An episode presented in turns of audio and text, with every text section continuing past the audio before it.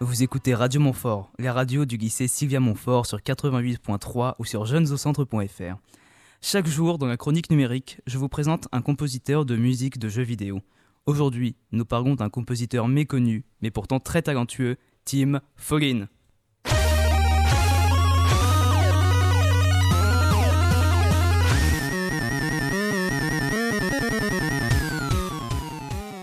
Retenez bien son nom, Tim Follin, c'est le dieu de la musique 8 bits. Comme vous pouvez l'entendre, Tim Follin a connu son heure de gloire dans les années 80 avec la musique dite 8 bits.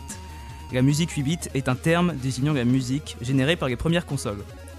Comme je vous l'ai dit hier, la musique sur console de jeux vidéo à l'époque était un véritable défi technique.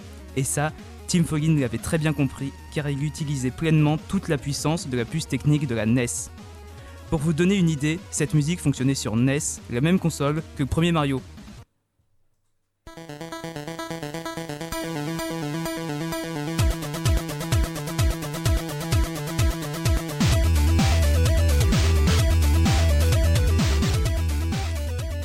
La musique que vous entendez est le thème principal du jeu Pictionary.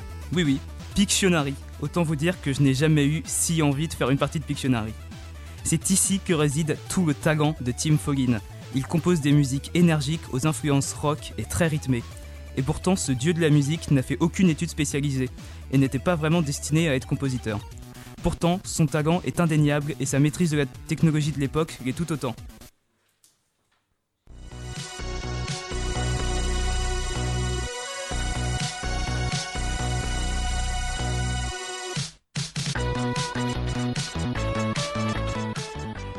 Au cours de sa carrière, il ne s'est pas cantonné qu'au rock. Il a aussi composé des morceaux plus électro, toujours avec les limitations techniques des consoles de l'époque.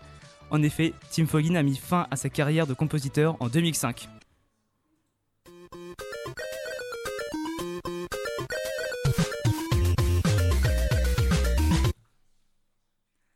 Ce genre de musique, ça me donne une de ces bonnes humeurs. Si vous avez l'occasion, recherchez Tim Follin sur votre moteur de recherche favori car vous trouverez forcément une musique qui vous conviendra.